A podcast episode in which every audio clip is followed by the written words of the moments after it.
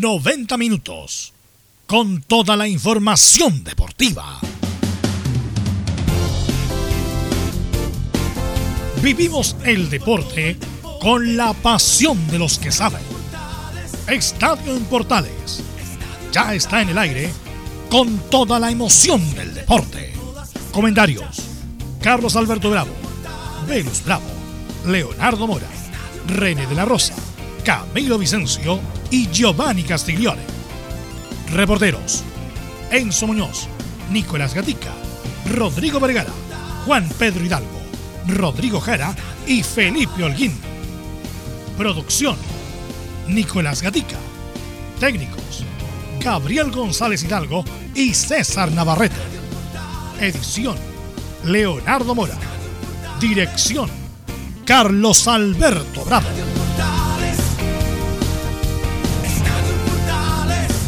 Estadio en Portales es una presentación de Ahumada Comercial y Compañía Limitada. Expertos en termolaminados decorativos de alta presión. ¿Qué tal a todos? Muy buenas tardes, bienvenidos a una nueva edición de Estadio en Portales en la víspera de lo que fue, eh, o sea, perdón, lo que va a ser el partido entre la Católica y Gremio y también eh, lo que fue el partido de ayer de Colo Colo y Peñarol. Y ya estamos con nuestro director Carlos Alberto Bravo. ¿Cómo le va? Buenas tardes. ¿Qué tal, Leonardo? Buenas tardes, gusto de saludarlo. Hoy aquí grato se cortó y apareció René de la Rosa, el ex árbitro FIFA. Es impresionante la tecnología. Es verdad. Sí, Ganó Colo Colo. Pésimo primer tiempo, se la arregló y ganó a Peñarol. Hoy día juega la Católica. Partido impor- de perder la Católica prácticamente queda fuera de la Copa Libertadores de América. Es un partido impresionante. A esta hora gana Palestino en la comuna de La Cisterna. Tendremos el informe de la U. Pero en fin, vamos con ronda de saludos. De inmediato, Nicolás Gatica, ¿cómo te va? Buenas tardes. Buenas tardes. Buenas tardes, ¿qué tal Alberto? Carlos Alberto Bravo y a toda la sintonía de Estadio en Portales, claro.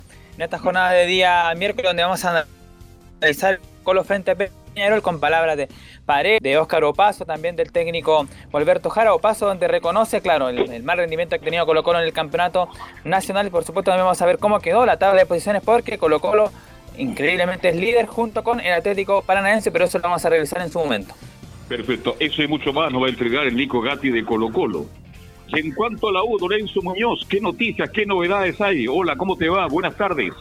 Buenas tardes, Carlos Alberto. En Universidad de Chile hablaron, sorpresivamente hablaron después de, de la victoria contra, contra el cuadro de Cobresal. Habló Joaquín Larribey, el goleador de, de la Universidad de Chile y del campeonato también. Así que ahí vamos a escuchar lo que dice. Se tienen bastante confianza en el Centro Deportivo Azul para, ¿por qué no alcanzar a la Católica?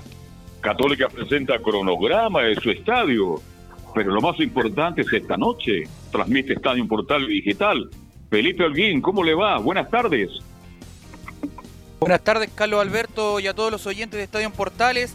Así es como bien lo mencionaba usted, mostró un plano por ahí en redes sociales de la- del escuadro de la, ca- de la Católica, donde presentó su, la- lo que va a ser el estadio nuevo y también para entrarnos de lleno ya al encuentro que va a tener el día de hoy a las 21.30 horas eh, ante Gremio de Puerto Alegre por Copa Libertadores. Transmisión que será, por supuesto, de Estadio Portales. Esto y más acá en Estadio Portales.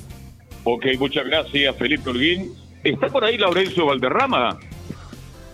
Hola, ¿qué tal? Buenas tardes, don Carlos Alberto, para usted y para todos quienes escuchan Estadio en Portales. Por supuesto, vamos a estar con todas las reacciones de el partido entre Palestino y Deportes Iquique. Lo gana el cuadro árabe por 1-0 gol de Jonathan Benítez. Este más en Estadio en Portales.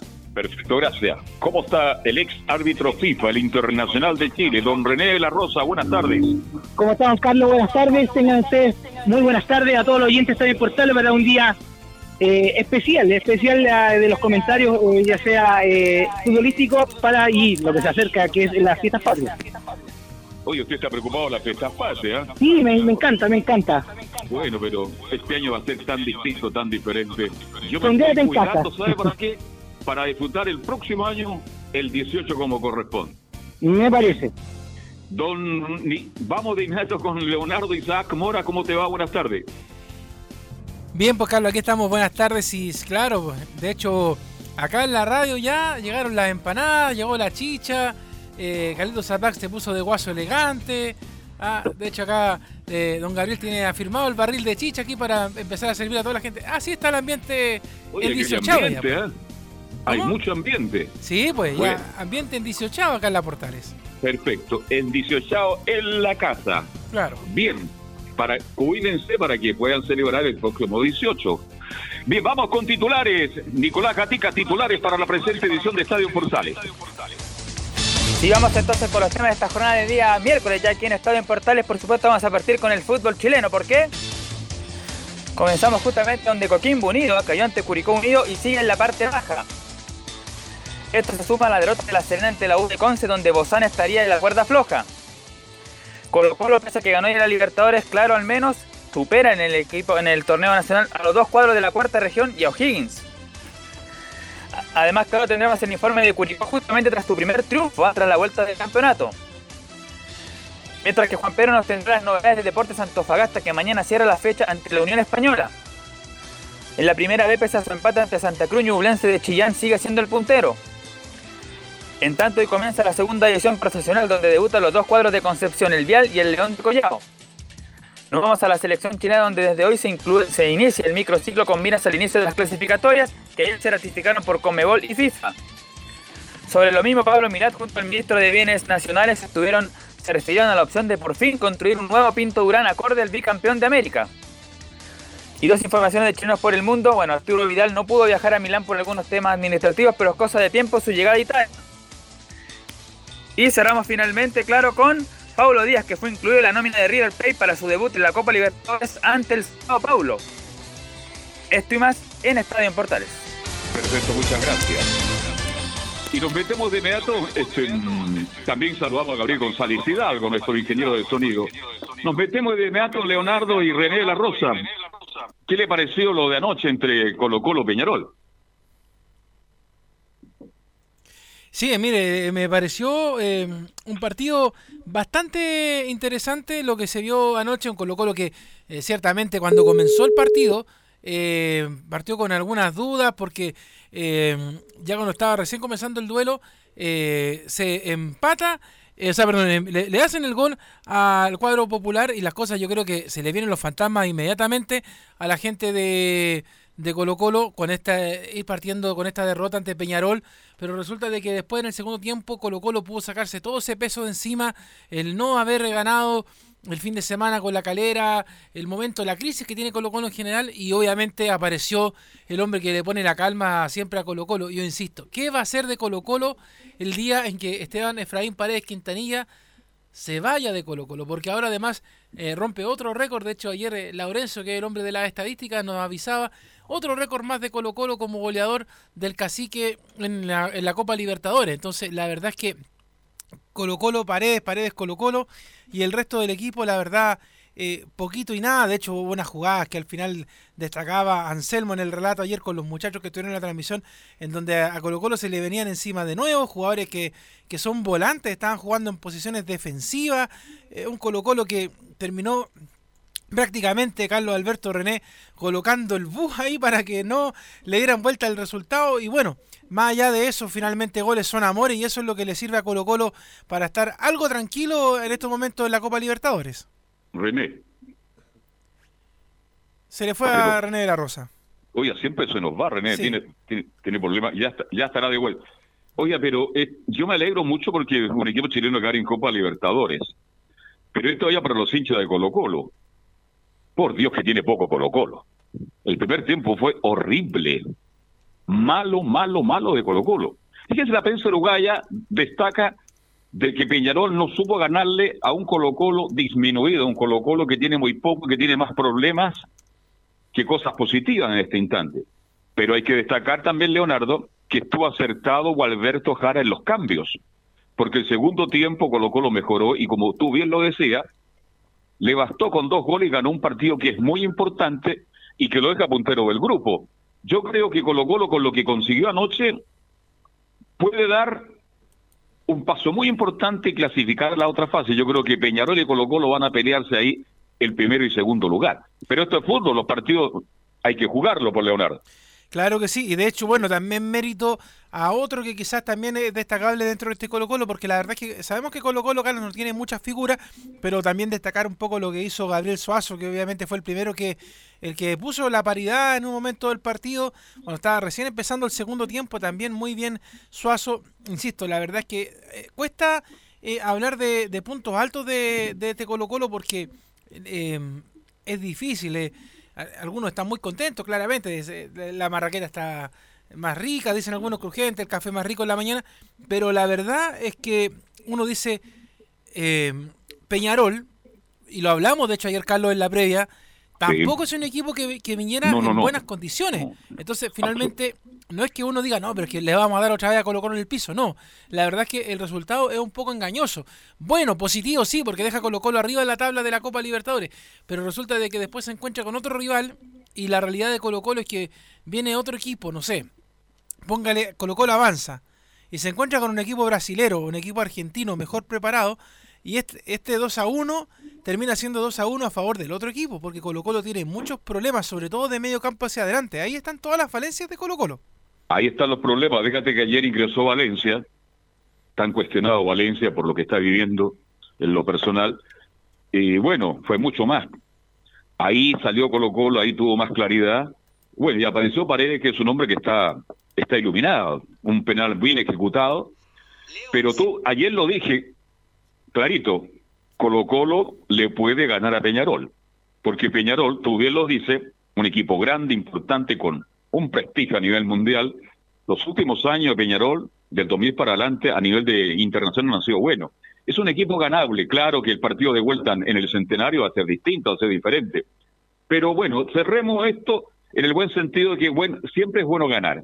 Y Colo Colo ganó, aprovechó su condición de local y eso es muy importante en la Copa Libertadores. ¿Habrá vuelto René o no? Ahora, ahora lo vamos a conectar a, René para que participe con nosotros. De hecho, una cosa preocupante de, este Colo Colo, aparece una nota hoy día en un medio de comunicación respecto a eh, cómo, eh, cuánto Colo Colo pierde o gana con distintos tipos de jugadores. Y por ejemplo, aparece el ejemplo de el Nico Blandi, ahora sí tenemos a René de la Rosa, y le cuento que, por ejemplo, habla de que eh, Nico Blandi, que la verdad es que poquito y nada en Colo Colo actualmente, gastan 77 millones de pesos por este jugador. 77 millones de pesos. Ah, y eh, de hecho, Blanco y Negro le ha pagado a Blandi 231 millones de pesos por cada uno de los goles que ha marcado. Solo dos. Imagínate. Imagínese la plata. Son mucho más baratos los goles de paredes. Claro. De hecho, eh, hay que considerar bajo el mismo parámetro que eh, son 40 millones los que ganaba Paredes antes de la pandemia y los salvos han desembolsado 80 millones por cada tanto del goleador histórico. O sea, eh, estamos hablando de plata acá, pero esto, pero esto también tiene que ver con el rendimiento futbolístico, René y Carlos. Bueno, don René está de vuelta para que no... ¿Usted vio el partido anoche Peñarol Colo Colo, René? Sí, tuve la oportunidad de verlo, don Carlos. ¿Cómo está usted? Ya. Eh, un abrazo. Este, eh, Le cuento, vaya orientándome, don Carlos. Eh, eh, vaya orientándome porque tengo solamente su audio, su, su lo escucha usted solamente. Ya, perfecto. Eh, sí, efectivamente, mm, fue un partido, la verdad, no tan entretenido debido que al resultado, no, me refiero a veces, los penales fueron penales, favoreció a, Colo Colo, pero no me gustó, la verdad, le voy a ser súper sincero, para, el nivel de, Peñarol, que yo conozco Peñarol, yo vi, eh, visualmente Peñarol en, Uruguay, es otro Peñarol el que yo estaba esperando, y también es otro Colo Colo que también yo también estaba esperando. Sí, son equipos que están no están en buen nivel, sobre todo Peñarol, lo comentábamos. Ya yo cuando cerré dije Colo Colo le puede ganar a Peñarol. Peñarol es un equipo grande, importante a nivel mundial, tiene trayectoria, jerarquía por, por lo que ha hecho, pero hoy día no es un equipo muy competitivo, digamos las cosas como son. Sí, lamentablemente eh, para la afición de a los que nos gusta el fútbol, el buen fútbol, el, fuerte, la fuerza, la fuerza charrúa, entonces ya ya no está pasando a otra a otra etapa, bueno, como todas las, cosas eh, van evolucionando, pero lamentablemente eh, muy bajo la expectativa que eh, de lo que esperaba yo, al menos. lo dije anteriormente, René, de que tuvo un pésimo primer tiempo y destacaba yo que Gualberto Jara acertó con los cambios, con el ingreso de Valencia, entre otros, y ahí mejoró un poco Colo Colo y logró ganar 2 a 1. Sí, Eh, el ingreso, ese fue yo creo que el cambio más, eh, más eh, trascendental, el cambio desde Valencia. destacar también la juventud de Suazo, bueno, ya tiene experiencia, él estaba en selecciones, así que de a poco, de a poco yo creo que se le ha hecho difícil, sí, al entrenador de Colo Colo plantear un equipo. Y como bien usted lo dice, a veces la experiencia, bueno, en la semana Paredes habló con los juveniles que, bueno, con la gente más joven, entre paréntesis, cualquier de, de Paredes para abajo es más joven que él, así que la experiencia eh, tienen que escucharlo eh, y porque hay que quemar etapas y yo creo que si algunos ya están confiados, algunos jugadores colocolinos que este, con el puesto, yo creo que tienen que pensarlo bastante. Ahora, en cuanto al arbitraje, antes de volver con Leo, este, ¿qué te pareció en general? ¿Buen arbitraje, los penales bien, bien marcados? Sí, mire, eh, eh, es el, estilo de, un árbitro internacional. Eh, él se la está jugando todo, aunque sea con público, sin público, influye bastante el público, pero en este caso como estuvo más concentrado, ese fue un arbitraje para mí a gran, a gran nivel. ¿Para qué dar? no podría criticarlo, los penales fueron penal y, los que no fueron tampoco. así que yo creo que anduvo bastante bien vale decir, buena nota para árbitro que dirigió anoche Peñarol Colo Colo. ¿La misma impresión tienes tú, Leonardo? Eh, sí, no, en realidad, de hecho, muy bien ajustado arregla el, arbitraje. De hecho, yo siento que es más fácil eh, a veces eh, el arbitraje en Copa Libertadores, Copa Sudamericana, que en el, arbitraje local, porque el arbitraje que, por ejemplo, en este caso, no, como no son nacionales, eh, de ninguno de los dos países tienen menos peso, menos responsabilidad de poder manejar el partido. Entonces, la verdad es que en eso favorece bastante el tema del arbitraje hace rato en los torneos internacionales. Y bueno, y con eso también, como lo decíamos antes, Carlos, aprovecha Esteban Paredes y se convierte en el máximo goleador. Después el Nico ya nos va a contar más detalles del partido, cómo fueron la jugada y todo, eh, cómo fue la falta. De hecho, la falta en el que provocó que, que Paredes anotara ese único tanto. Y eh, cuando en estos momentos me indican que hay gol en el estadio eh, municipal de la Cisterna, marca el segundo tanto la gente de Palestino, Carlos Alberto, minuto 88, marca eh, Palestino el 2 a 0, casi finalizando el partido. Buen triunfo de, Palestino, le está ganando, este mm, gran actuación del Zanahoria Pérez, tiene poquito y Quique, bueno, bien por Palestino. Volvemos con, eh, con René de la Rosa. ¿Te entusiasma esto que haya mejorado con los grupos? Porque hoy día es puntero del grupo con seis puntos, pero ahora los partidos son de visita, René. Eh, como bien y la experiencia lo dice, de visita de otra cosa. Un equipo local, aunque sea sin público, eh, se hace fuerte, eh, porque está, bueno, el, el, término que utilizan los, los, jugadores, están concentrados, pero ahora fue diferente. Pero todos los partidos de, visita se hacen dificultosos, y especialmente para Colo Colo, lo hemos notado en, en campeonatos anteriores, así que, y con las condiciones que se encuentra también en el campeonato nacional, yo creo que le puede esperemos que sea en la forma positiva, en el sentido que sea en, la motivación eh, a la parte internacional. Así que, como usted bien lo dice, y con la experiencia que también eh, que hemos sabido, siempre los partidos de visita son más difíciles. se, se pone en cuesta arriba el tema ahora para Colo Colo. Sí, sí, pero tiene opción de clasificar, pero no va a ser fácil. Eh, por el rendimiento que tiene Colo Colo en la actualidad, que para mí no es bueno. Algunos se entusiasmaron, se alegraron, yo también pero futbolísticamente uno tiene que ver la otra cara. ¿eh? Y Colo Colo no está jugando bien. Hay jugadores que individualmente aparecen, como Valencia en el segundo tiempo, buen partido de Suazo. Y también hay que ser justo Leonardo Isaac. Fíjese que Brian Cortés se puso tan nervioso porque Pinto le está pisando los talones, porque se lo está pisando, y anoche fue otra de las grandes figuras del partido. Bueno, que eso, es lo importante. Yo creo que ahí eh, Brian Cortés, en, ese sentido, le sacó algo de ventaja a Miguel Pinto, Carlos, porque un portero que trabaja con presión le pueden pasar dos cosas. O le da, usted sabe qué, y le mete la pelota en buena parte, o eh, se pone la camiseta y obviamente defiende a morir la portería de Colo Colo. Yo creo que en ese sentido, queramos o no, más allá del, fuego en general de Colo Colo, Cortés supo defender muy bien la portería del cacique y, sale bien, pues sale favorecido en esto y yo creo que eso también le devuelve un poco la confianza a él como portero y también eh, le clarifica quizá un poco más la idea de Alberto Jara de quién debería ser el portero titular de Colo Colo aprovechó su momento anoche Cortés después de todos los problemas que tuvo por ahí, que está perdiendo el arco de Colo Colo René, y hizo un buen partido, todo dos o tres tapas. Para mí fue uno de los mejores de anoche defendiendo el arco de Colo Colo. Sí, eh, antes que de, dar mi opinión sobre Cortés, quiero eh, plantearle a usted una pregunta. ¿Usted prefiere la experiencia o la juventud en ese aspecto en el arco? Estamos hablando en el arco de Colo Colo, porque Pinto también en la ocasión anterior también hizo un buen partido. Pero quiero escuchar su, su opinión y después yo hago la mía. Mira, para jugar Copa Libertadores de América y Copa Sudamericana hay que tener experiencia. Eh, de arqueros debutantes son muy pocos que han tenido. Fíjate que el que lo hizo bien antes de ir con René Leonardo fue el arquero la U, ¿te acuerdas? Que le tocó un partido duro, difícil y cumplió, sacó la tarea. Sí. ¿Te acuerdas, no? Sí, sí. Sí, perfectamente, perfectamente. Ah, estamos conectados los tres. Fíjate que ese arquero la U ahora es el 2 después de Paul. Pero si tú me dices, ya en instancias mayores, indudablemente que uno va a apostar siempre a la experiencia, porque Copa Libertadores, si no es el torneo más importante del mundo, tengan el palo. Sí. Una diferencia entre los jugadores de campo y los arqueros. Porque a lo que pregunta René, porque René dice, eh, la experiencia de la juventud. Normalmente el arquero es el jugador más adulto en cancha. Sí. Y el que mejor funciona, porque la, madurez del arquero es muy distinta al, resto de los jugadores, porque además, bueno, se fortalece eh, muscularmente, físicamente. Eh, los jugadores, por ejemplo, de campo son normalmente jugadores entre 17, 18 hasta los 25 en un nivel más competitivo.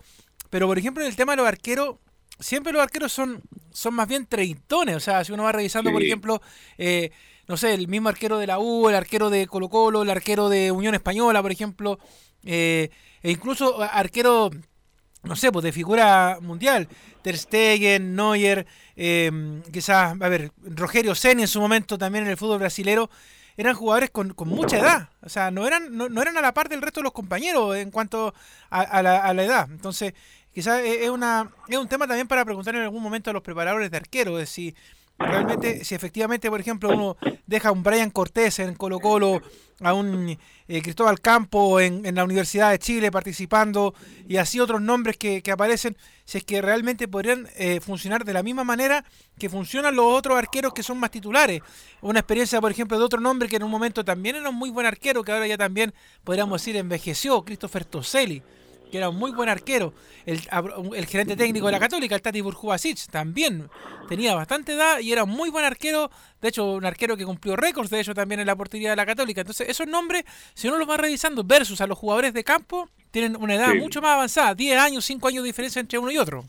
Quiero escuchar la opinión de René La Rosa porque yo comparto con Leonardo, los arqueros de 35, mire hasta los 40, creo que pueden tener el mejor momento. Está el caso Buffon, que sobre los 40 sigue jugando, y cuando se critica, se habló tanto de que Bravo tenía 37 años, pero si esa es la mejor edad de los arqueros, por la experiencia, por muchas otras cosas. Obvio que a lo mejor pierden elasticidad, y reacciones, pero tienen otras cosas que son muy importantes, René. Vamos a, retomar con, con René nuevamente para que él nos dé la respuesta que, que usted le, bueno, que le había dicho, pues, ¿ah? para ver esa diferencia de edad entre los técnicos, entre, entre los, perdón, entre los jugadores, porque yo también creo, Carlos, que los jugadores, obviamente, más avesados son, son los importantes. Pero bueno, ahí está René para que ahora sí le pueda responder. Ahora sí, René, yo sé que usted tiene mucho trabajo y imagino que todo el mundo está preparando el coche para salir fuera de Santiago, para celebrar el 18. sí, eh, tiene mucha razón, don Carlos. La experiencia, ¿eh? usted sabe mucho. Eh, sí, pero ya que está todo coordinado ya para mañana, porque mañana se trabaja hasta mediodía nomás, acá en, como toda persona para eh, las fiestas patrias. Eh, lamentablemente, don Carlos, escucho, solamente lo escucho usted. Bueno, la pregunta es, tú me preguntaste, la experiencia, sí, yo apuesto por la experiencia en el arco en Copa Libertadores. Sí, eh, es necesario eh, la experiencia. Eh, mire, yo no tengo nada en contra de Cortés, pero yo creo que Cortés eh, ha tenido su oportunidad, y la, aprovechó, pero después fue bajando su, o sea, creo que se confió mucho.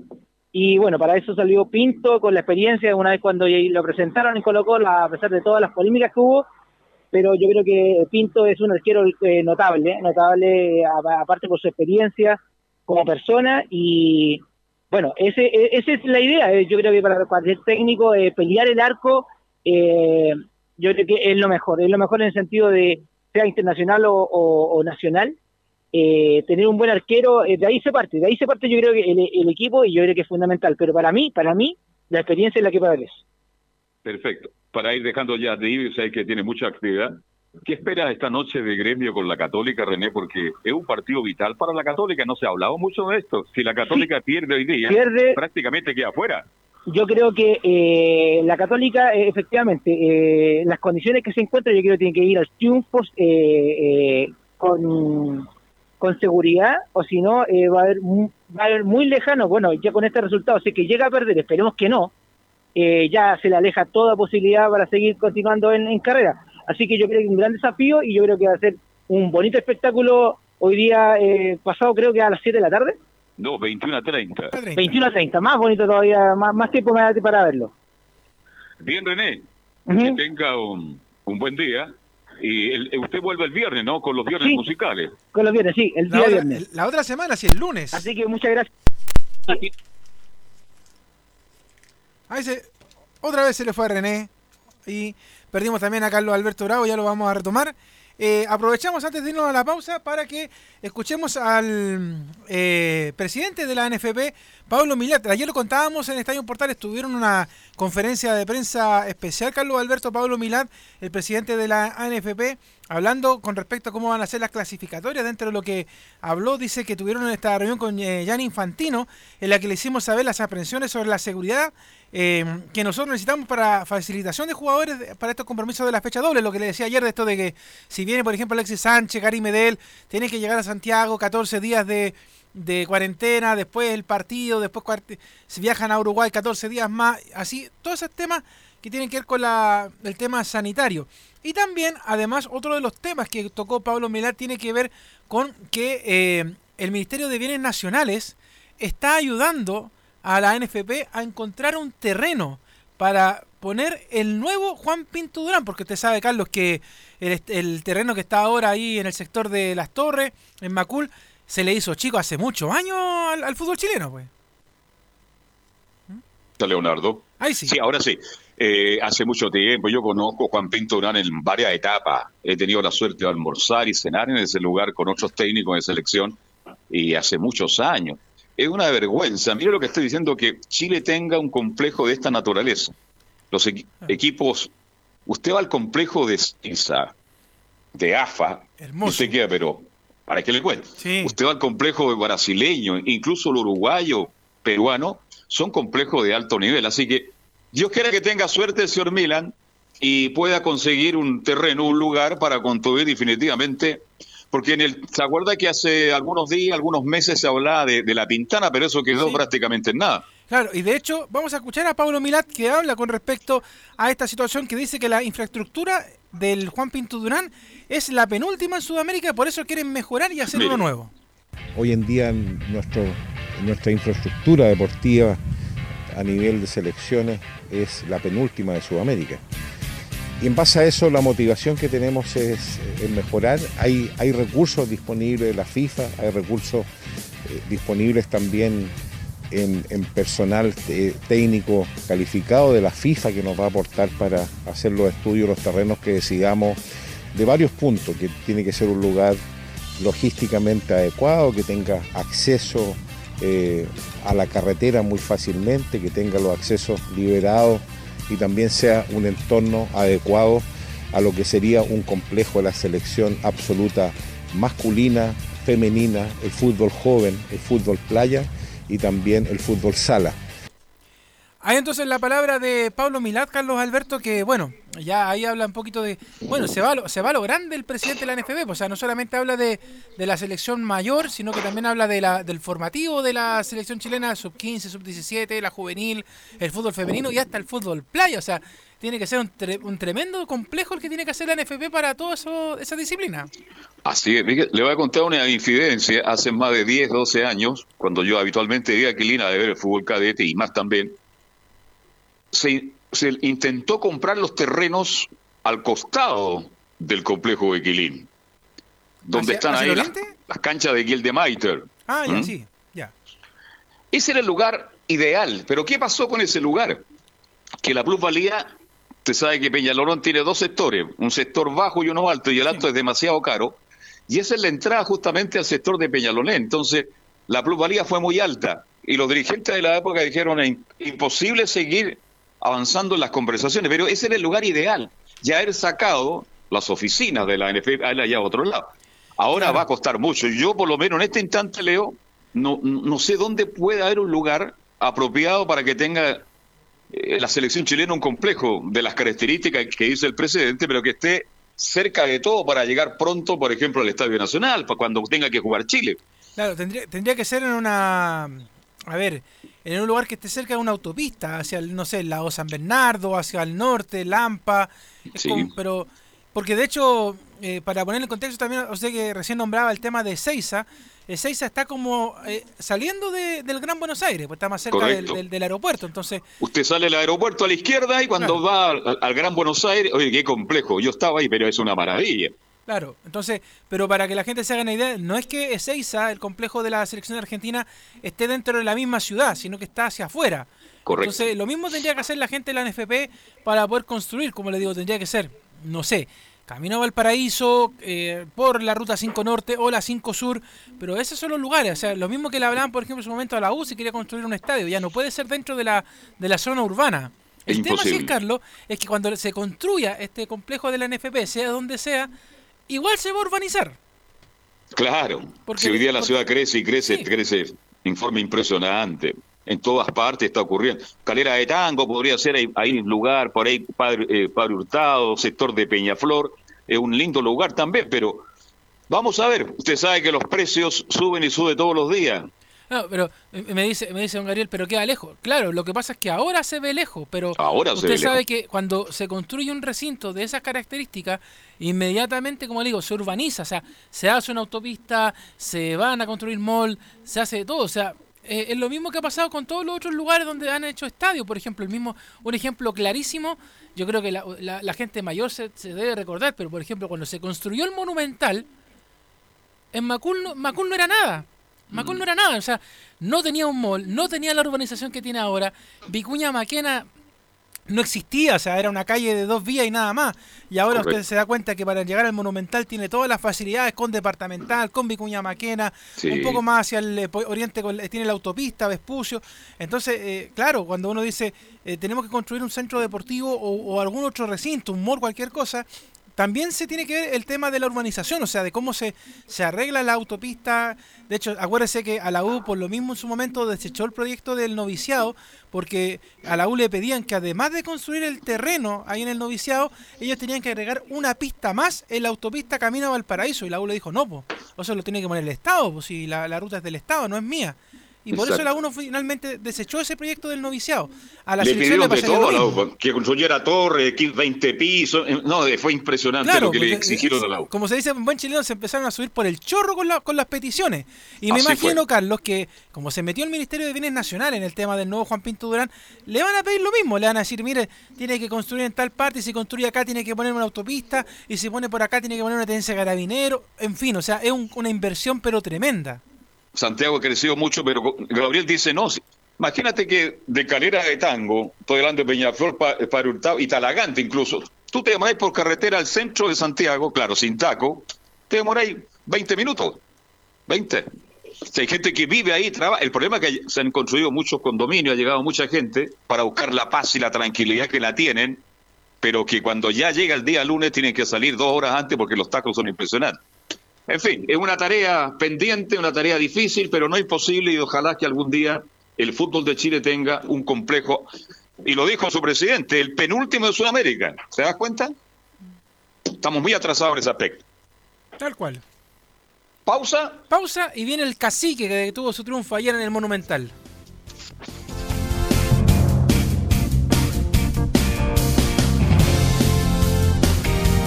Radio Portales le indica la hora. 14 horas, 6 minutos. Comercial IAC Compañía Limitada. La mejor calidad mundial en laminados decorativos. Comercial IAC Compañía Limitada es Vertec en Chile. San Ignacio 1010, Santa Rosa 1779, Avenida Mata 446 y Portugal 501. Comercial IAC Compañía Limitada es Vertec en Chile. AIG Legal es un estudio de abogados cuya misión es entregar una asesoría directa, veraz y personalizada para todos los ciudadanos. Contamos con especialistas en derecho de familia, herencias y derecho laboral, entre otras áreas. Visita nuestra página web www.aiglegal.cl o comunícate con nosotros y agenda una reunión sin costo al número más 569 73 04 67 92 AIG Legal. ¿Quieres tener lo mejor y sin pagar de más? Las mejores series de televisión, los mejores eventos deportivos, equipo transportable, películas y series 24/7. Transforma tu TV a Smart TV. Llama al 973-718989. Twitter arroba panchops. Una mirada distinta, con reflexión, profundidad. La encuentras en www.opine.cl. Ya lo sabes, www.opine.cl. Somos tu portal de opinión. Visita www.radiosport.cl, el sitio web de la Deportiva de Chile. Programas, noticias, entrevistas y reportajes, podcast, radio online y mucho más. Todo lo que pasa en todos los deportes lo encuentras en www.radiosport.cl. La Deportiva de Chile en Internet. Termolaminados de León, tecnología alemana de última generación. Casa Matriz, Avenida La Serena, 776 Recoleta. Foro 22 622 56 76. Termolaminados de León. Este 18 y 19 será especial, porque este año cada pie de cueca se vestirá de palmas, pero de alegría y orgullo por ellos, por las personas mayores que inspiraron nuestras vidas. Los invitamos a unirse a esta cruzada de solidaridad, de respeto y homenaje. Nuestro compromiso junto a Conecta Mayor de la Pontificia Universidad Católica es ir en ayuda de más de 50.000 personas mayores de 80 años con necesidades urgentes, entregándoles contención, apoyo, conectándolos a la vida por los que dedicaron toda una vida a Chile, vamos chileno, solo basta un clic en la cuenta 2020 en los bancos del país. Este 18 y 19, contágiate de solidaridad.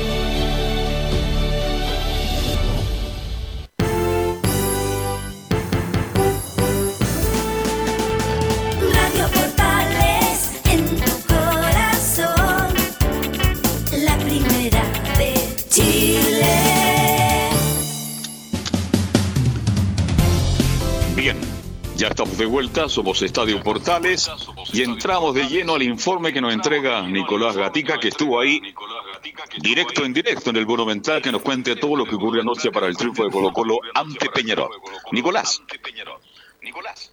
Exactamente, bueno, ya se habló justamente en el primer bloque de todas las alternativas de Colo Colo, el juego que tuvo el equipo colocolino, que fue superado el primer tiempo por Peñarol de Montevideo, que trajo a dos muy buenos punteros como el chico Terán, que jugó acá en Santiago Wander, que conoce un poco del fútbol chileno, el que hizo el gol justamente, que fue el, jugador eh, Pelistri, que también es un jugador que dicen que a futuro va a rendir bastante bien, así que claro, Colo Colo se vio superado en el primer tiempo, sobrepasado por el equipo de Peñarol, pero en el segundo tiempo, claro, Alberto Jara dio el golpe de timón, estaba con muchos eh, volantes el equipo, el técnico colocolino, de hecho una de las preguntas fue justamente esa, ¿por qué en el primer tiempo, por ejemplo, jugó con volantes defensivos como el caso de Gabriel Suazo, Carmón y Fuente no tenía un armador. Lo mismo pasó el día sábado frente a en la cadera que tampoco le dio resultado y ciertamente cuando ingresó Valencia en el segundo tiempo, por supuesto, ahí mejoró el equipo de Colo Colo, pero claro, en el primer tiempo mostró prácticamente las mismas debilidades que mostró en el certamen nacional donde todavía no, no gana, de hecho, en este vuelta al fútbol, solamente lo había hecho y, en Colo Colo, eh, y justamente fue el 11 de marzo, cuando se jugó el último partido de la Libertadores frente a Paranaense, había sido la victoria de Colo Colo y ahora, bueno, por lo menos positivamente, han jugado dos partidos en el Monumental, los ha sufrido los dos, porque contra Paranaense también, me acuerdo del partido en los últimos minutos, casi dos cabezazos de los defensores que marcan el gol, y aquí obviamente también lo sufrió y gracias a una tapada de Brian Cortés justamente estuvo para tapar ese remate. Y vamos a escuchar ya, por supuesto, reacciones del equipo de Colo Colo para ir comentándola. Primero que vamos a escuchar al jugador Oscar Opaso, que ciertamente como lateral izquierdo han dado mucho mejor, pese a que no es supuesto, pero han dado mejor como lateral izquierdo que como lateral derecho. Ayer nuevamente lo demostró a nivel grupal. Y justamente la primera que escuchaba de Opaso sobre el partido dice, según él, por qué lo ganó Colo Colo. Eh, por la actitud, por la actitud, primero que todo, por el convencimiento, por el el saber que el primer tiempo, sin hacer las cosas tan mal, eh, eh, íbamos perdiendo por un error eh, que cometimos nosotros. Entonces, el segundo tiempo, como te digo, el convencimiento del equipo, del poder revertir el, partido y me quedo sobre todo con, la actitud. Bueno, la actitud es fundamental. para el momento de Colo Colo, Nicolás Gatica, es fundamental sacar fuerzas, ¿ah? ganas, deseos correr, meter, luchar. Y es la motivación de la Copa Libertadores. Y por eso Colo Colo mejoró en relación al torneo nacional. Pero está muy lejos Colo Colo todavía de lo que los propios hinchas y los propios jugadores, porque Opaso fue un crítico también de la atención de Colo Colo. Sí, exactamente. Fue crítico y, fue otro jugador que se, escuchó porque solamente se había hablado, por ejemplo, Esteban Pareo, incluso mismo Gabriel Suazo, pero no había hablado, por ejemplo, Paso hace tiempo. Yo me acuerdo que las primeras veces cuando Paso estaba en Colo Colo generalmente hablaba eh, muy seguido, ahora no lo estaba haciendo porque, claro, el plantel estaba no convencido de lo que estaba haciendo y, por supuesto, estaba... Eh, en un muy bajo nivel. Y justamente sobre ese tema, Oscar Paso dice lo siguiente, somos muy autocríticos en el camarín. Primero que todo somos muy autocríticos, acá la, la, autocrítica en el camarín es muy, muy fuerte. Somos jugadores bastante grandes, eh, bastante maduros, que una mezcla entre madurez y mucha juventud también, pero, pero asumimos la responsabilidad, asumimos el compromiso de, de, poder vestir esta, esta camiseta y, y, sabemos que no estamos haciendo las cosas bien. La vuelta a los, a los partidos después, post pandemia, eh, nos ha costado muchísimo sumar, eh, no hemos podido ganar.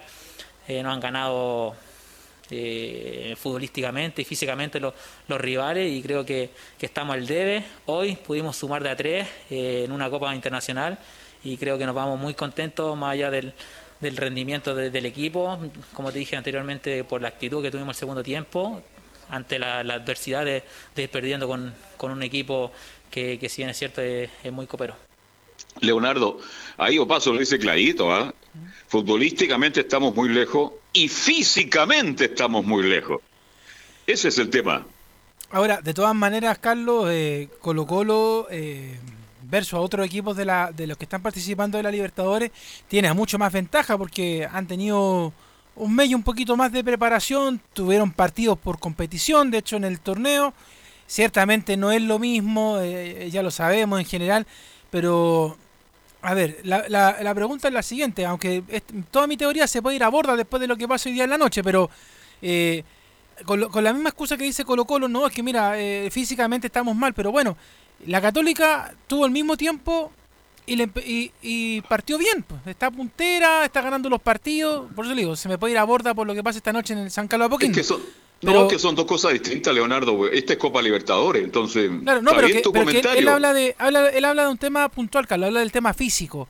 Del tema físico que, dice que no están bien. No, no, pero si todos los equipos en realidad del fútbol chileno, salvo Guachipato y Wanderers que partieron un poquito antes, han tenido el mismo tiempo de preparación. Entonces, la pregunta que me queda a mí para Suazo y en general para todos los que hablan del tema físico es, bueno, y en el tiempo de la pandemia, me van a decir, no es lo mismo en la casa que... Toda esa excusa pero no hicieron nada por prepararse. Eh, es que ahí está, porque con todos los problemas que hubo entre la dirigencia y los, jugadores, prácticamente no trabajaron, acuérdese. Pero Carlos, un mes. Carlos, si yo soy deportista, eh, que lamentablemente no lo soy porque la guatita me lo muestra, pero, no, por favor. Pero si yo soy deportista, Carlos, es como, mira, eh, vamos a un caso práctico. Usted que es periodista locutor, si usted es periodista, locutor, y sabe que trabaja con su voz, aunque esté de vacaciones, usted cuida su voz. Evidente. De que no, no se vaya a resfriar, de que cualquier Veía cosa. helada muy poca. ¿No es cierto? ¿ah? Es lo mismo, lo mismo pasa con los futbolistas. Si yo soy futbolista y además de alto rendimiento, soy futbolista siempre. O sea, no, no solamente cuando el equipo está haciendo pretemporada o está en temporada activa. Si a mí me paran la pelotita, yo me preocupo de seguir trabajando porque sé que en algún momento tengo que volver a la, a la alta competencia. O sea, y no solamente le pasó a los futbolistas, le pasó, no sé, a Tomás González, le pasó a un montón de deportistas que se seguían preparando, obviamente con espacios más reducidos, porque no es lo mismo estar en una cancha que en la casa, pero, pero se seguían preparando. Entonces yo por eso le digo a, a, a Suazo, entonces, ¿qué pasa con la preparación? ¿Se dejaron, ¿Se dejaron estar porque, porque la dirigencia los mandó a, a la ley de protección de empleo? Ahí faltó profesionalismo, más preocupación de los jugadores de Colo Colo y le está pasando la cuenta, pues, mi estimado Leonardo. Ya Gatica, ¿tiene algo más? Sí, por supuesto, pues ahora tenemos que pues vamos a pasar a escuchar ahora a Gualberto Jara, que justamente responde muchas de las preguntas o de las dudas que usted hacía en la primera media por ejemplo, el rendimiento de Brian Cortés, los cambios que hizo del ingreso de Valencia en el segundo tiempo y todo eso lo va a responder justamente ahora Gualberto Jara. Y la primera que vamos a escuchar del técnico colocolino es sobre el cambio de un tiempo a otro y se le pregunta principalmente al técnico por qué jugó con tres volantes defensivos el primer tiempo. Queríamos nosotros eh, tratar un poco de, darle más dinámica, presionar al rival en su campo. Lastimosamente no, no se dio eso en, el primer tiempo, ¿no? Y tuvimos que cambiar en el segundo, cambiar un poco otra vez, volver a la, idea de, de jugar con dos volantes centralizados y, eh, y uno este, ofensivo, digamos, ¿no? Eh, cambiamos y sobre todo aprovechamos los espacios que, que- que pudimos encontrar en- entre líneas, ¿no? entre la línea defensiva y de volantes de, de Peñarol y ahí tuvo el Leo una, un trabajo muy bueno. Exacto. Ahí lo respondió, Eh, que buscaban el primer bien tiempo con los volantes. Sí, por supuesto. Y justamente sobre lo mismo, cómo mejoró el equipo con el ingreso de Leonardo Valencia.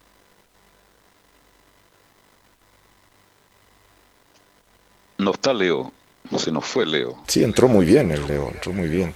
Siempre, y en Portal anda mejor. eh, nosotros en el primer tiempo no, no, no, no hicimos lo que pretendíamos, ¿no?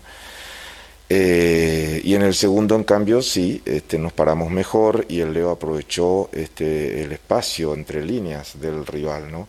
Y ahí empezamos a hilvanar nuestro juego, empezamos este, a generar, a llegar con más claridad y en ese sentido Leo este, aportó, aportó mucho. Ahí está, un poco da- dando lo mismo, porque en el primer tiempo jugó con estos tres volantes defensivos, Carmona, Suazo y Fuente. Era lógico en el segundo tiempo tenía que ser uno de los tres. Salió finalmente Carmona, ingresó Leo Valencia y mejoró el equipo de Colo Colo. Y la última que vamos a escuchar del técnico Alberto Jara es sobre el rendimiento de sobre Brian Cortés. respondió muy bien, muy bien.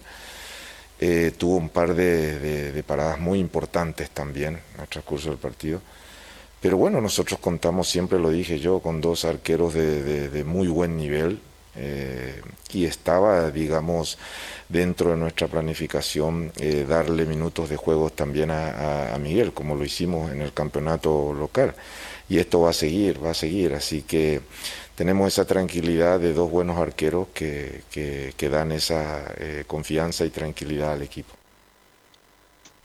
Clarito Gualberto Leonardo le va a seguir dando minutos a Pinto para no dejarlo sin actividad, porque en caso de, de alguna eventualidad, alguna emergencia, no es lo mismo que entrenar que jugar.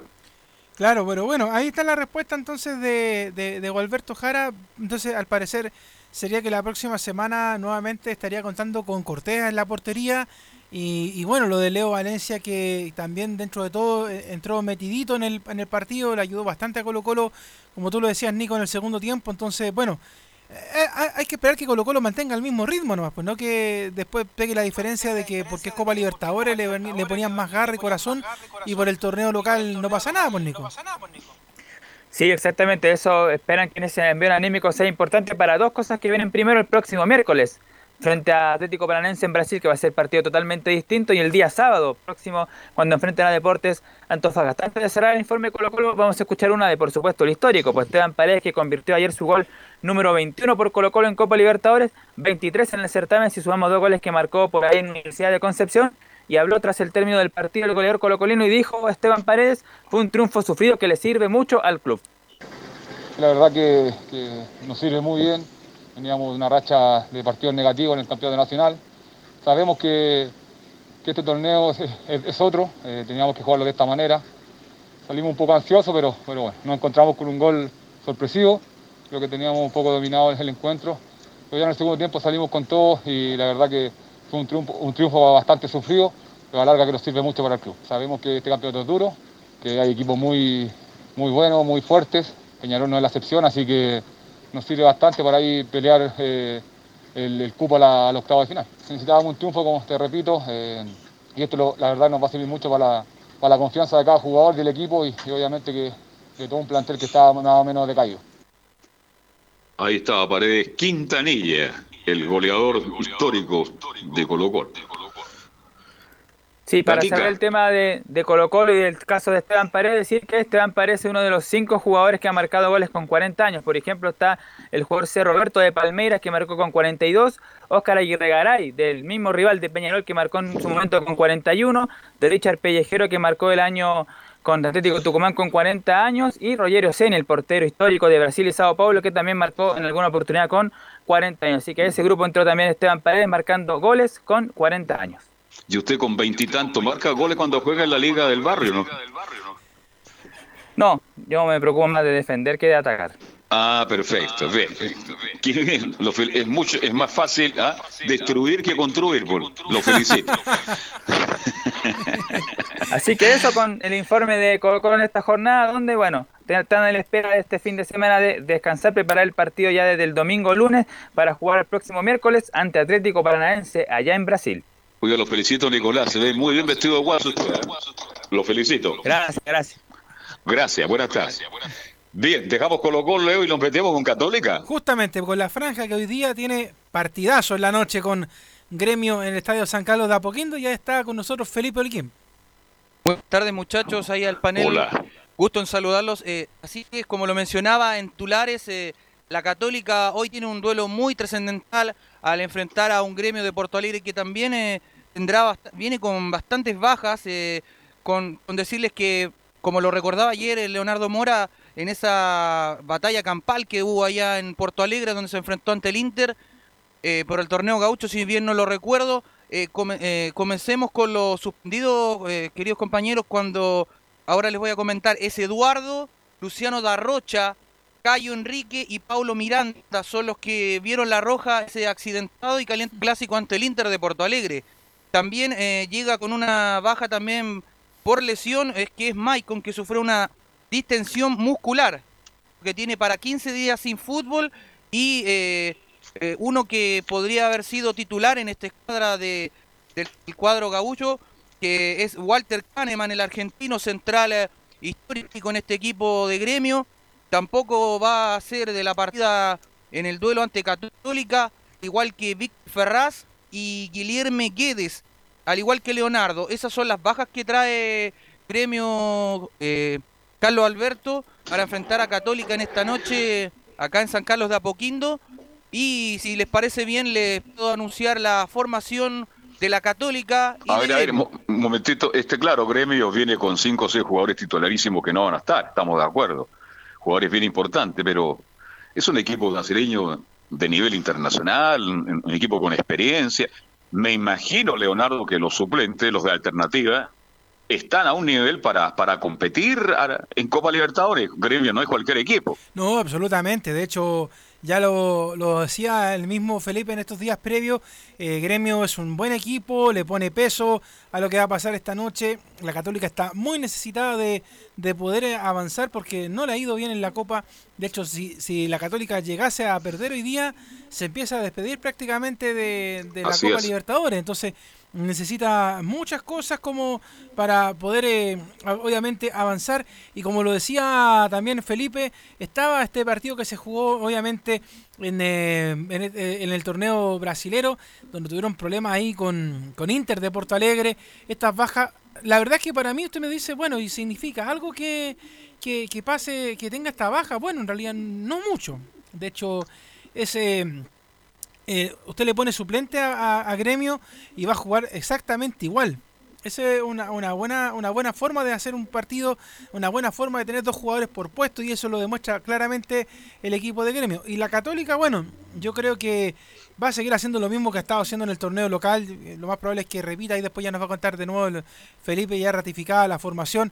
Lo mismo que hizo con Audax Italiano el fin de semana. Entonces, la verdad es que se viene bastante interesante el duelo de la noche, pero yo insisto, eh, gremio... Eh, a diferencia, y aquí incluso voy a ser un poco más lapidario, a diferencia de lo que pasó anoche con Colo Colo, que Peñarol le marcó el primer tanto y Colo Colo obviamente lo salió a buscar, yo creo que si acá eh, Gremio le marca el primer tanto a la Católica, es ahí sí que va a estar complicado. A pesar de que la Católica fue equipo, pero va a estar complicado. Hay mucha presión para los jugadores de Católica, los jugadores lo saben, eh, mi estimado mm, Felipe. Eh, a Católica le sirve ganar y ganar. No hay otro resultado que le convenga a Católica para seguir soñando en un, grupo tan difícil, tan duro, porque le tocó un grupo muy duro a Católica para avanzar a la otra fase de la Libertadores. Sí, sobre todo porque, bien como le decía Leonardo Mora, eh, el Inter de Porto Alegre juega hoy día también eh, con el América de Cali. Entonces, si en ese partido, viendo la tabla de posiciones y eh, el cuadro de Inter de Porto Alegre gana, haría 7 puntos, si no me equivoco. 7 puntos, si bien lo, ratifico. Y América de Cali, que tiene está tercero, con, quedaría ahí al acecho.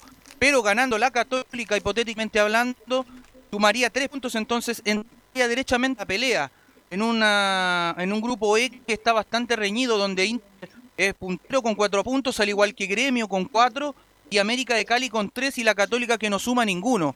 Ahora para ya adentrarnos de lleno a lo que es eh, la formación, eh, eh, don Carlos Alberto, Universidad Católica saltaría con Matías Dituro en portería, José Pedro fue en salida, Germán Lanaro, Valver Huerta, Raimundo Rebolledo, esa sería la línea de cuatro para la escuadra de la Católica, Ignacio Saavedra en el mediocampo junto a César Pinares, Luciano Agüe y en delantera dejando a Gastón Lescano, Fernando Sampedri y Edson Puch. Y esos serían los 11 que jugaron y enfrentaron al Audax eh, el día domingo. Sería la misma oncena que repetiría Holland para enfrentar eh, esta noche al cuadro de gremio. Oiga, Parot sigue resentido, ¿no? Eh, sí, se resintió Parot, se había recuperado, había tenido una distensión muscular, pero volvió a tener una leve lesión por lo que mencionó técnico Ariel Holland y los que sí quedaron ahí eh, dentro del parte médico no se han podido recuperar son Christopher Toselli, que tiene una misectomía en la rodilla, al igual que Juan Cornejo, que tiene un 15 ligamento medial en la rodilla también.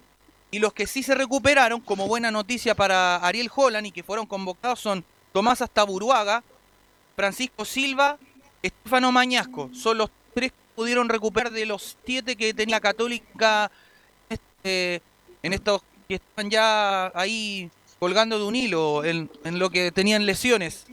el que ha ganado, el que ha ganado buenos puntos, eh, eh, eh, el Catuto, ¿ah? el Catuto era un suplente, pero suplente que entra y sale permanentemente y ahora jugando con lateral izquierdo creo que ha aprovechado el momento. El fútbol es de oportunidad y yo creo que la está, la está aprovechando. Sí, le ha aprovechado mucho Raimundo Rebolledo, como bien lo dice usted, Carlos Alberto. Eh, no sé, antes el, que ocupaba esa plaza por el lateral izquierdo era siempre Alfonso Parot, pero como está resentido y también Juan Corneo, eh, eh, va a optar por Raimundo Rebolledo, ya que Estefano Mañasco se viene recién recuperando, como lo mencionaba, y si le parece bien le voy a mencionar a continuación la formación del equipo de gremio de Porto Alegre. Vamos. Saltaría con Vanderlei en portería, Lateral derecho, Orejuela, el colombiano. Jeromel, el central, acompañado de Brás. El otro lateral y, la, y el lateral, o sea, el central, bien digo. Y el lateral izquierdo sería Bruno Cortés, ya dejando en el mediocampo a Mateus y a Darlan. Ya acompañándose en, este como volante mixto, Allison, Isaac en el medio, que es un muy buen jugador, eh, es como el diferente, el 10, Fernando y dejando al goleador Diego Sousa. Esos son los 11 del cuadro de eh, Gremio de Porto Alegre, que saltarían hoy día al Estadio San Carlos de Apoquindo. A las 21.30, a las 21 estamos al aire, Leonardo, para la transmisión por portales digital. Tal cual a las 9 de la noche y será relato del bombero Cristian Frey, el comentario de Ricardo Jamasmie y en cancha ahí va a estar don Felipe Holguín para este partido trascendental de la Católica que a no confiarse, ¿ah? ese es como el llamado que uno le, si, si usted estuviera en el camarín yo creo que le diríamos lo mismo, a no confiarse, ha tenido muy buenos resultados, muy buenos partidos, partidos fáciles en el torneo local por, el, por lo como se ha dado el resultado, pero no a confiarse y obviamente hacer las cosas bien esta noche ante Gremio porque como lo decía Felipe y usted Carlos, es un partido vital para la Católica de perderlo. Muchas gracias, de empatarlo, tendría que depender de lo que haga el resto del grupo y de ganarlo, buena, felicidades para la gente de la Católica, serían unas buenas fiestas patrias. Así es, partido durísimo para la Católica. Ojalá que ratifique lo bueno que hace a nivel local y pueda sacar puntos. Ojalá los tres esta noche, mi estimado Felipe Olguín. Así es, Carlos Alberto. Y para cerrar ya el informe, lo último, Gremio ha visitado a equipos chilenos por Copa Libertadores en cinco oportunidades con un 26,6% de rendimiento.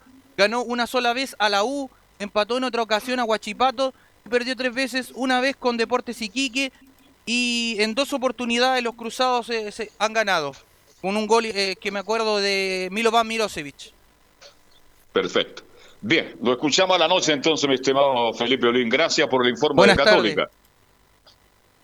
Se fue Felipe. Se fue Felipe. Que le, que le vaya muy bien. Eso. Pausa. Y la Universidad de Chile después de esto. Ok.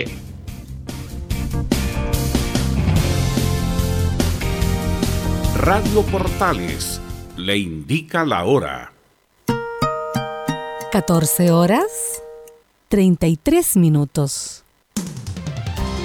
Termolaminados de León, tecnología alemana de última generación. Casa Matriz, Avenida La Serena, 776 Recoleta. Foro 22 622 56 76. Termolaminados de León.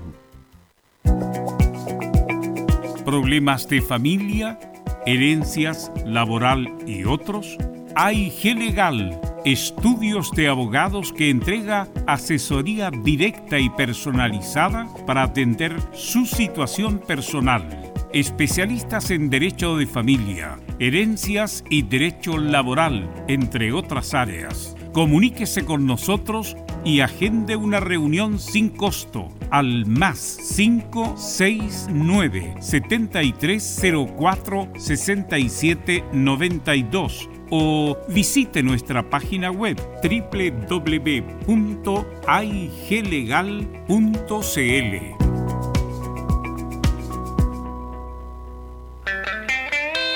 Hola, hola, ¿qué tal amigos? Qué gusto saludarles. Soy Patricio Fres y les tengo una grata noticia. A las 6 de la tarde en punto estaré en Radio Portales con el Club del Pato. No se lo pueden perder, ya lo saben. 18 horas hasta las 19 horas, el Club del Pato en Radio Portales. Nadie me para esta vez. ¿Quieres tener lo mejor y sin pagar de más?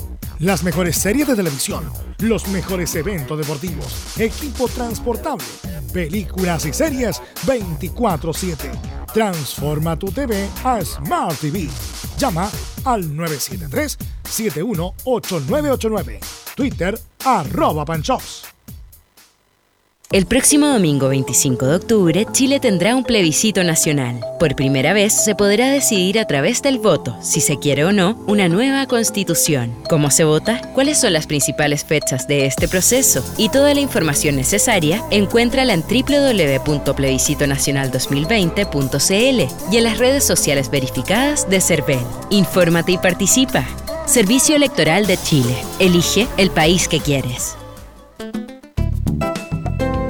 Comercial IAC y Compañía Limitada. La mejor calidad mundial en laminados decorativos. Comercial IAC y Compañía Limitada es Vertec en Chile. San Ignacio 1010, Santa Rosa 1779, Avenida Mata 446 y Portugal 501. Comercial IAC y Compañía Limitada es Vertec en Chile. No se pierda todos los días a medianoche, lunes a domingo en Radio Portales, el tren del recuerdo. Conduce Salvador Fernández. Solo canciones inolvidables de su época. Contáctese con Salvador Fernández al foro 22 319 7959. Le esperamos esta medianoche con el tren del recuerdo en Estación Portal.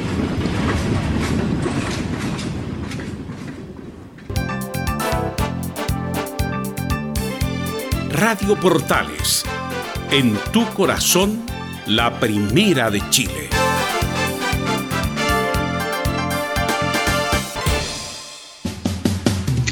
Bien, ya estamos de vuelta, le vamos a ganar algunos minutos porque estamos un poquito atrasados, porque ahora viene el informe de la U de Chile con Don Enzo Muñoz. ¿Qué tal Enzo? Buenas tardes.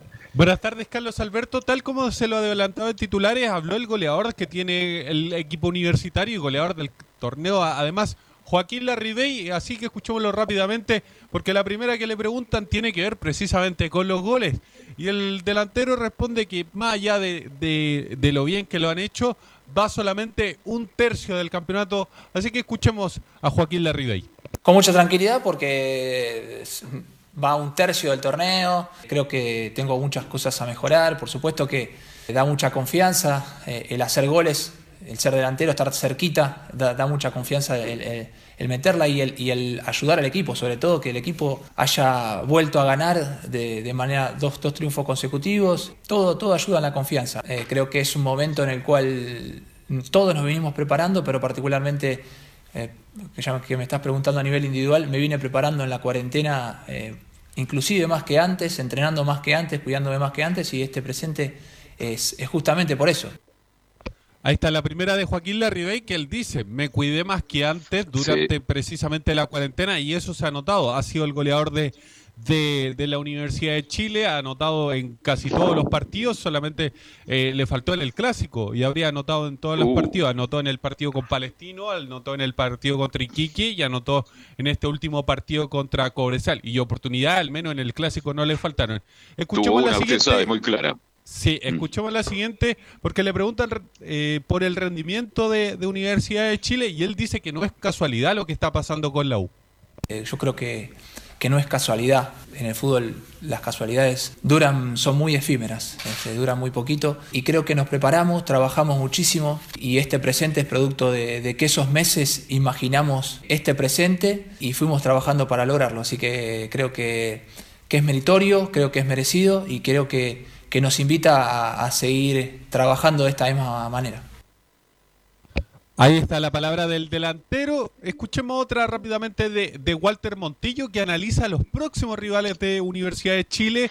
Estamos hablando de, de, mm, Unión Española la próxima semana, el día domingo en el Estadio Santa Laura. Y después viene el clásico con Católica, dos partidos importantes que a la U lo pueden acercar derechamente a, ¿por qué no?, pelear derechamente el campeonato. Así que escuchemos a Walter Montillo sobre los próximos partidos. Parece que nosotros tenemos que enfocarnos ahora en estos días en, en recuperarnos eh, tanto física como mentalmente y a partir ya de, la, de los próximos días y de la semana que viene sobre todo empezar a pensar en Unión Española, no, no pensar mucho más allá, creo que, que planteando, lo repito, cada partido o el partido que viene como una final nos va a encontrar seguramente arriba peleando cosas importantes al, al finalizar el torneo. Si pensamos a, pen- a pensar más adelante de lo que tenemos, me parece que sería un error. Ahí escuchamos a Joaquín Larribey, pero también habló de este mismo tema Walter Montillo. Así que escuchemos lo que dice el Book Insignia al 10 de la U sobre los próximos partidos. Y son dos rivales directos, creo que, que si nosotros queremos aspirar a, pelear el campeonato, eh, son rivales en los que tenés que descontarle. Unión si gana el jueves creo que juega, está arriba nuestro todavía, Católica está a seis puntos, entonces hay una brecha muy larga, eh, faltan muchos partidos, pero, pero yo le tengo fe a este grupo, a este, a este grupo de jugadores que, que- que va a dejar todo para, para poder disminuir esa ventaja.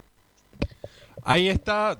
Y es más, eh, los mismos jugadores reconocen, Joaquín Larribey y Walter Montillo, que estas dos, dos semanas, entre comillas, que tiene la U para, para descansar hasta el próximo duelo, le van a hacer muy bien para recuperar a todos los jugadores que, que lamentablemente se han lesionado durante todo este tiempo. El caso de Galani, ¿por qué no?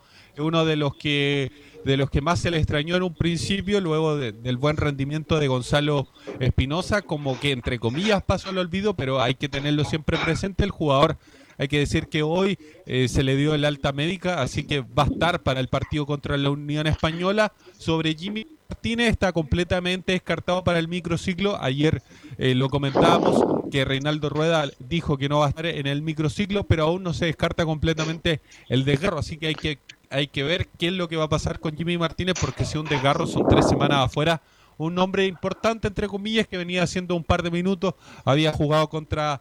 Eh, contra Cobresal precisamente y había sido nominado a este microciclo. Lamentablemente se termina lesionando en la práctica de ayer, así que hay que ver qué es lo que va a pasar con, con todos estos jugadores. Ojalá para Hernán Caputo, por así decirlo, que mm, lo que más quieren es que estos jugadores se, se recuperen durante el tiempo que, que no van a tener competiciones directas.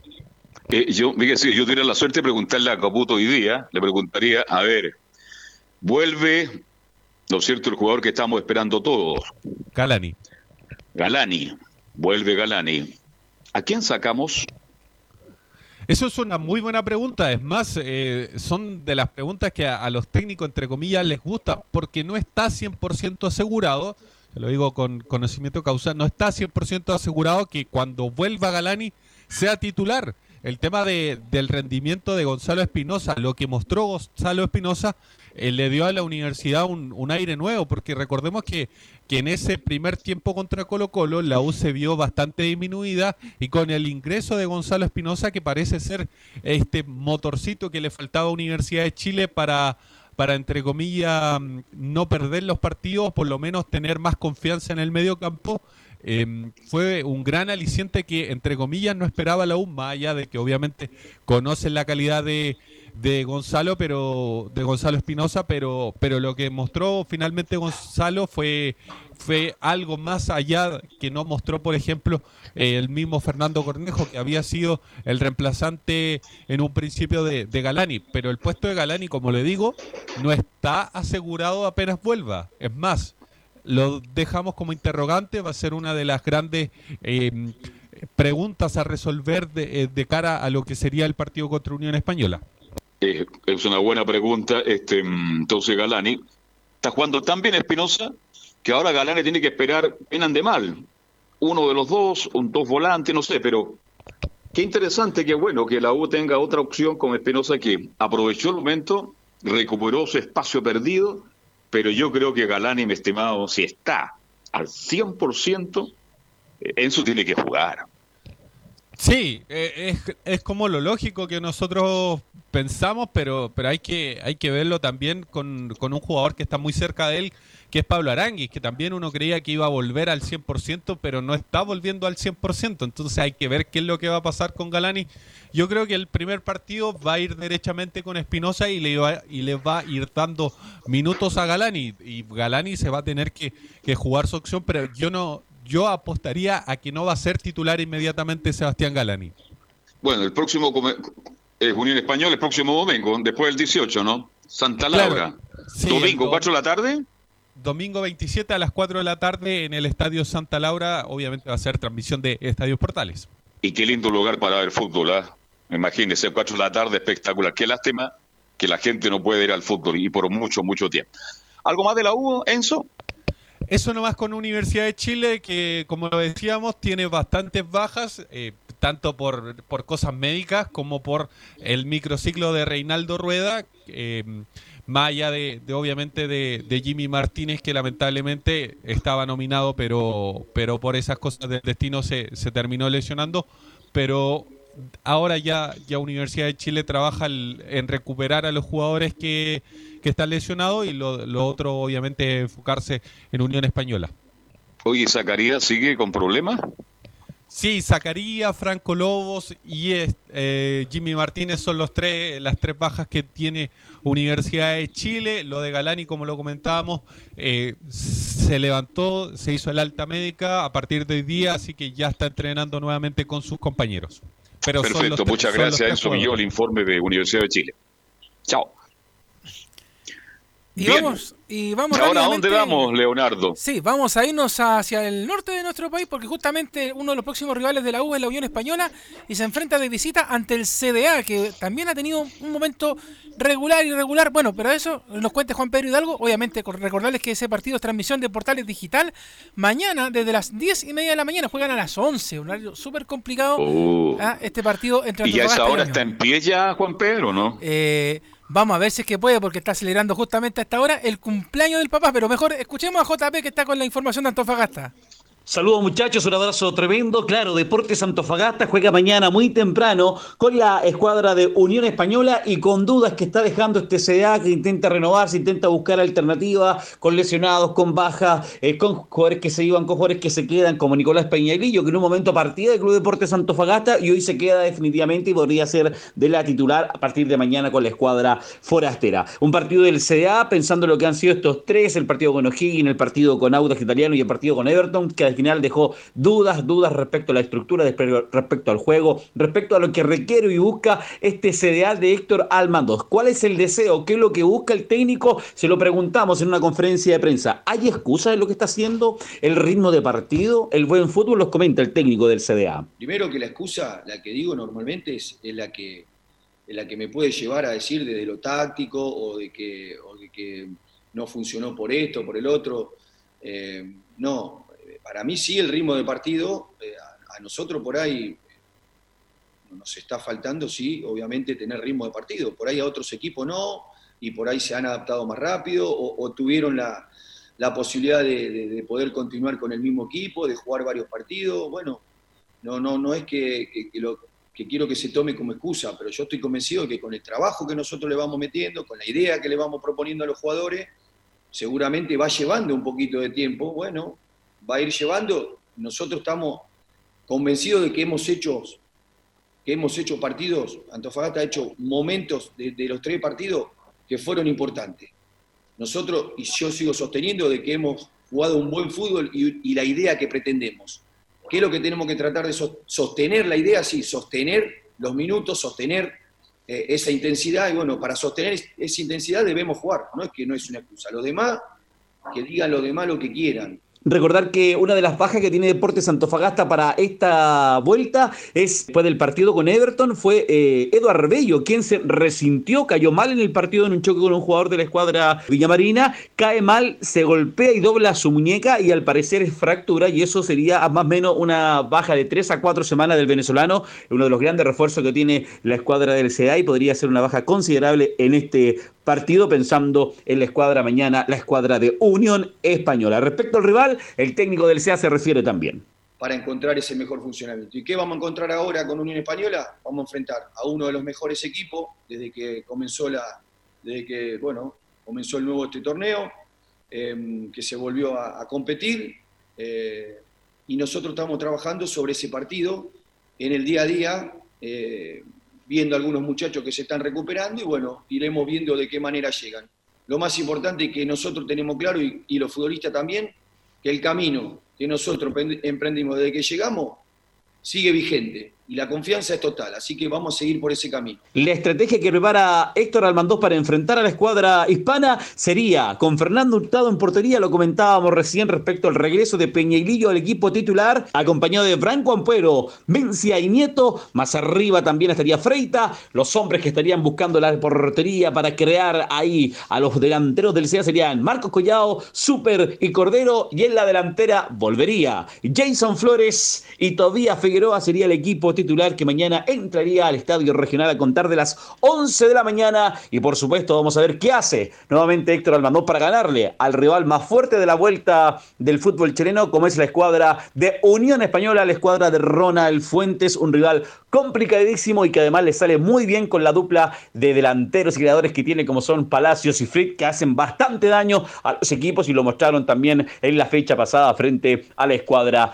guanderina. Desde Antofagasta para Estadio en Portales, Juan Pedro Hidalgo. Gracias, JP. Y Curicó se acordó de ganar, pues Rodrigo Jara, ¿cómo le va? Buenas tardes. Curicó Unido volvió a los abrazos eh, tras ganarle eh, como local a Coquimbo Unido en La Granja en la fecha 11 del campeonato de primera división. Primer triunfo de los torteros tras la vuelta del fútbol después de la pandemia. Un encuentro vital para ambas escuadras que necesitaban ganar para seguir firmes en los objetivos en la primera división, donde el cuadro albirrojo comenzó el primer tiempo siendo muy peligroso al comienzo del partido, ya que José Rojas por ahí por los 12 minutos tuvo la primera ocasión de riesgo contra la portería de Matías Cano. La primera alegría para el local llegó en el minuto 21 con el gol de Matías Cavalieri en una fenomenal jugada personal, convirtiendo la primera conquista tras batir al meta con Quimbano Matías Cano. Esa sería la única anotación en una correcta actuación de los torteros en la primera mitad en el estadio La Granja. En el complemento, los aurinegros se volcaron en busca del empate y casi lo encuentran a través de Diego Aravena, pero una contención fantástica de Paulo Garcés evitó el empate de los coquimbanos. El cuadro tortero volvería a golpear en el compromiso en el minuto 66, luego que Pablo Parra golpeó el balón en la entrada del área y marcó la segunda diana de los locales. Con algunas modificaciones, los pupilos de Juan José Rivera tuvieron la gran chance de descontar mediante lanzamiento penal. Fue así como en el minuto 85 anotó Joe Abrigo el tanto de la esperanza para el Barbón a pocos minutos de finalizar el encuentro en el Maule.